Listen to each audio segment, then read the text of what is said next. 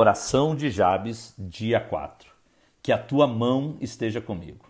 Jabes teve que fazer esse pedido de oração porque seu território estava se alargando rapidamente. Deus o estava abençoando e naquele exato momento ele soube que precisava da mão divina e rápido. Muitos cristãos que se atreveram a pedir um alargamento têm vacilado nesse ponto da sua transformação espiritual. Se você começa a receber bênçãos em escalas que você não imaginava ser possível, se você percebe Deus aumentando a sua influência e oportunidades, talvez você se sinta fraco e incapaz. Pode ser que a sua célula começou pequena, mas está crescendo tanto que sua casa se tornou insuficiente para receber as pessoas. Pode ser que aquela promoção que você recebeu no seu trabalho está exigindo mais capacidade do que você sente que tem.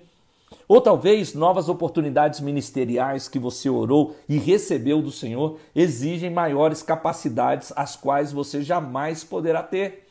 Se realmente Deus vai nos abençoar, nós esperamos que seja algo grande, certo? E se Ele nos der algo grande, podemos ter certeza que fracassaremos a menos que Ele nos ajude. No momento que Deus nos entrega a bênção que estávamos pedindo, nos sentiremos obrigados a clamar como Jabes e dizer: Ó oh, Senhor, segura na minha mão. Poderia ter desistido ou tentado com suas próprias forças, mas ao invés disso, o que ele fez? Ele orou. Implorar a mão de Deus sobre nós é a única maneira de sustentar e continuar as grandes coisas que Deus tem começado na nossa vida.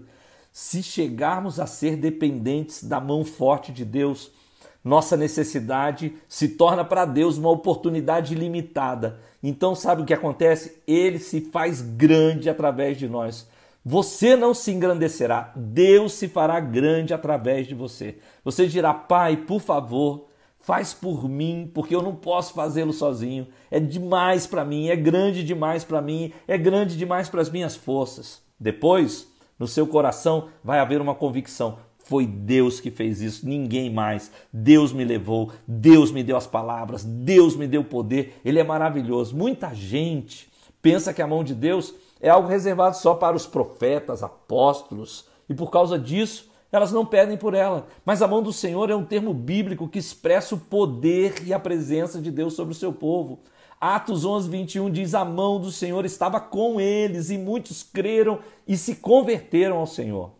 Como um pai amoroso, Deus quer que peçamos o poder sobrenatural que ele nos oferece. Ele não está buscando gigantes espirituais ou estudiosos destacados. Ele procura por aqueles que são leais, totalmente sinceros. Aliás, a Bíblia diz em 2 Crônicas 16, 9: os olhos do Senhor estão atentos sobre toda a terra para fortalecer aqueles que se dedicam totalmente a Ele, totalmente de coração.